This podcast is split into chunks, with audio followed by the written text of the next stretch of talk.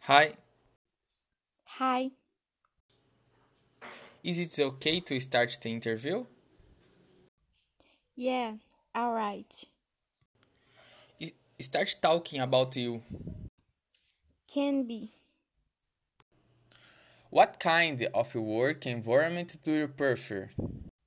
A work that inspires me. Why did you choose to work in this area? Because I can be creative in many ways. What do you know about the company? Great for developing projects. Why do you want this job? Professional growth in area I love in working. Why show here are you? Because my knowledge can add to the company's growth. What are your strengths? Creativity, good communication. What are your weaknesses? Difficulty working in group. How old your boss and your colleagues say you are?